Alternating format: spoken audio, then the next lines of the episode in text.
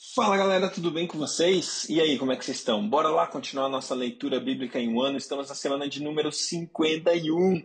Vamos ler hoje o dia 3, que é Abacuque 1 e 2 e também Eclesiastes 3 e 4. Pai, obrigado por mais um dia de leitura da Sua palavra. Obrigado pela Sua palavra em nossas vidas. Obrigado porque nós podemos estar é, expostos à Sua palavra, ouvir a Sua voz, ouvir a Sua verdade. Nós estamos aqui, pedimos que o Senhor fale conosco, fale conosco, mude as nossas vidas hoje de uma maneira especial e sobrenatural, em nome de Jesus. Amém. Glória a Deus, Abacuque, capítulo 1. Advertência revelada ao profeta Abacuque. Até quando, Senhor, clamarei por socorro sem que tu ouças? Até quando gritarei a ti violência sem que traga salvação? Por que me fazes ver a injustiça e contemplar a maldade? A destruição e a violência estão diante de mim, a luta e conflito por todo lado. Por isso, a lei se enfraquece e a justiça nunca prevalece. Os ímpios prejudicam os justos e assim a justiça é pervertida. Olhem as nações e contemplem-nas. Fiquem atônitos e pasmem, pois nos seus dias farei algo que não queriam se vocês se a vocês fosse contado. Estou trazendo os babilônios, nação cruel e impiedosa, que marcha por toda a extensão da terra para apoderar-se de moradias que não lhe pertencem. É uma nação apavorante e temível, que cria a sua própria justiça e promove a sua própria honra. Seus cavalos são mais velozes que os leopardos, mais ferozes que os lobos no crepúsculo. Sua cavalaria vem de longe, seus cavalos vêm a galope, vêm voando como ave de rapina que mergulha para devorar todos têm prontos, todos vêm prontos para a violência. Suas hordas avançam como o vento no deserto e fazem tantos prisioneiros como a areia da praia. Menosprezam os reis e zombam os governantes, riem de todas as cidades fortificadas, pois constroem rampas de terra e por elas a conquistam. Depois passam como o vento e prosseguem, homens carregados de culpa que não têm, que têm por Deus a sua própria força.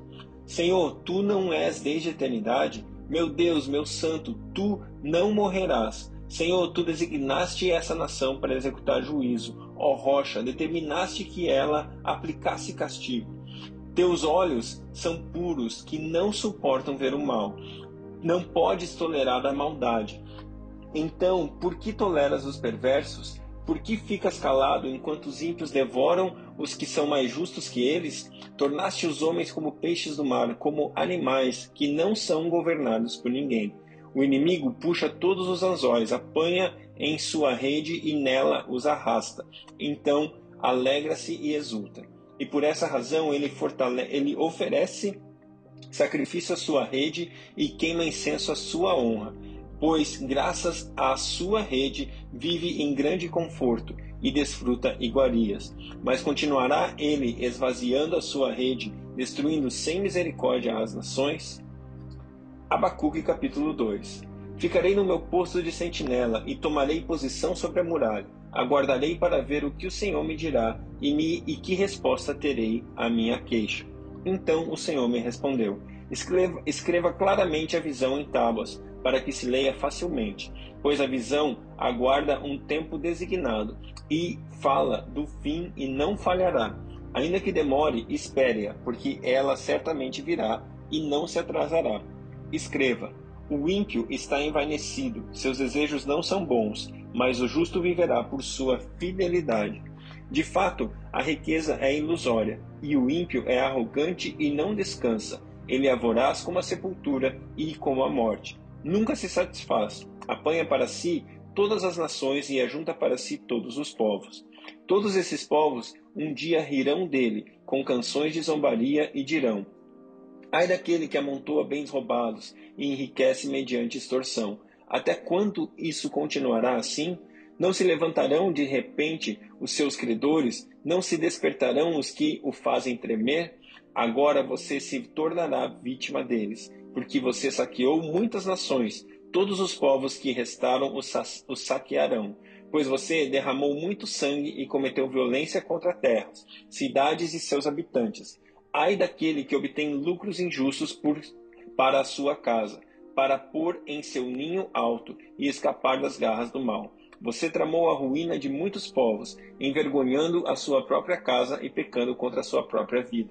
Pois as pedras clamarão da parede, e as vigas responderão do madeiramento contra você. Ai daquele que edifica uma cidade com sangue e estabelece com crime. Acaso não vem do Senhor dos Exércitos que o trabalho dos povos seja só para satisfazer o fogo e que as nações se afadiguem em vão? Mas a terra se encherá do conhecimento da glória do Senhor, como as águas enchem o mar. Ai daquele que dá bebida ao seu próximo, misturando-a com é, misturando-a com o seu furor, até que ele fique bêbado para lhe contemplar a nudez. Beba bastante vergonha, em vez de glória. Sim, beba, você também, exponha-se. A taça da mão direita do Senhor é dada a você. Muita vergonha cobrirá a sua glória. A violência que você cometeu contra o Líbano o alcançará, e você ficará apavorado com a matança que você fez de animais, pois você derramou muito sangue e cometeu violência contra as terras, cidades e seus habitantes. De que vale uma imagem feita por um escultor ou um ídolo de metal que ensina mentiras? Pois aquele que o faz confia na sua própria criação, fazendo ídolos incapazes de falar. Ai daquele que diz à madeira: desperte, ou a pedra sem vida, acorde. Poderá o ídolo dar orientação? Está coberto de ouro e prata, mas não respira. O Senhor, porém, está em seu santo templo. Diante dele fica em silêncio toda a terra. Glória a Deus pela sua palavra, glória a Deus pela vontade revelada do nosso Deus. Vamos lá, vamos continuar a nossa, a nossa leitura bíblica com Eclesiastes capítulo 3. Para tudo há uma ocasião certa, há um tempo certo para cada propósito debaixo do céu: tempo de nascer e tempo de morrer, tempo de plantar, tempo de arrancar o que se plantou, tempo de matar e tempo de curar, tempo de derrubar, tempo de construir, tempo de chorar, tempo de rir, tempo de plantear e tempo de dançar, tempo de espalhar pedras e tempo de ajuntá-las, tempo de abraçar e tempo de se conter, tempo de procurar e tempo de desistir tempo de guardar e tempo de jogar fora, tempo de rasgar e tempo de costurar, tempo de calar e tempo de falar, tempo de amar e tempo de odiar, tempo de lutar e tempo de viver. O que ganha o trabalhador com todo o seu esforço? Tenho visto o fardo que Deus impôs aos homens. Ele fez tudo apropriado ao seu tempo. Também pôs no coração do homem o anseio pela eternidade mesmo assim, ele não consegue compreender inteiramente o que Deus faz. Descobri que não há nada melhor para o homem do que ser feliz e praticar o bem enquanto vive. Descobri também que poder comer, beber e ser recompensado pelo seu trabalho é um presente de Deus. Sei que tudo o que Deus faz permanecerá para sempre. A isso nada se pode acrescentar, e disso nada se pode tirar. Deus assim faz para que os homens o temam.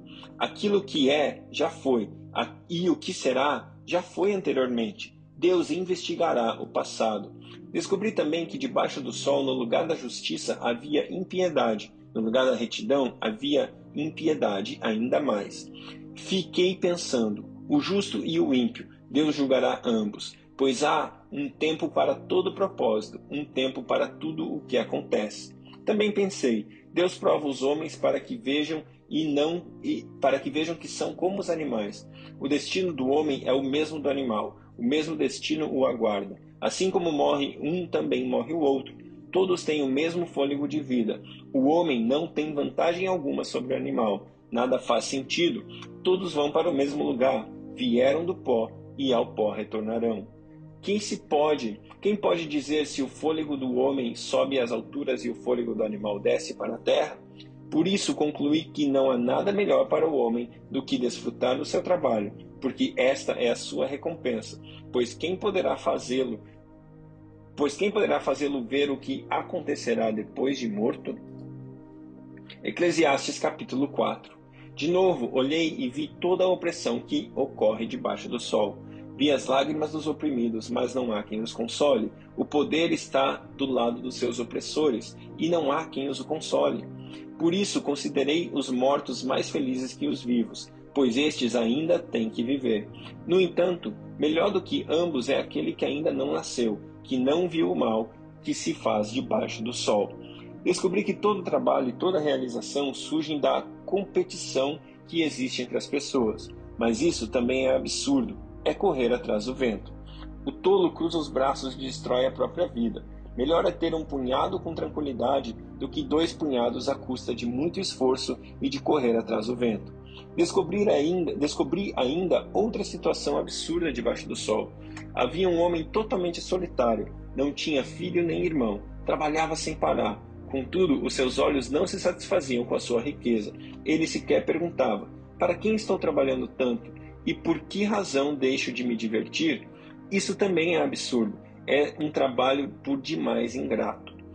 É melhor ter companhia do que estar sozinho, porque maior é a recompensa do trabalho de duas pessoas. Se um cair, o amigo pode ajudá-lo a levantar-se, mas o pobre, pobre do homem que cai e não tem quem o ajude a levantar-se. E, e se os dois dormirem juntos, vão manter-se aquecidos. Como, porém, manter-se aquecido sozinho? Um homem sozinho pode ser vencido, mas dois conseguem defender-se. Um cordão de três dobras não se rompe facilmente. Melhor um jovem pobre e sábio do que um rei idoso e tolo, que não aceita a repreensão. O jovem pode ter saído da prisão e chegado ao trono, ou pode ter nascido pobre no país daquele rei. Percebi que, ainda assim, o povo que vivia debaixo do sol seguia o jovem, o sucessor do rei. O número dos que aderiram a ele era incontável. A geração seguinte, porém, não ficou satisfeita com o sucessor. Isso também não faz sentido. É correr atrás do vento. Glória a Deus pela Sua palavra, que Deus abençoe o seu dia e até amanhã.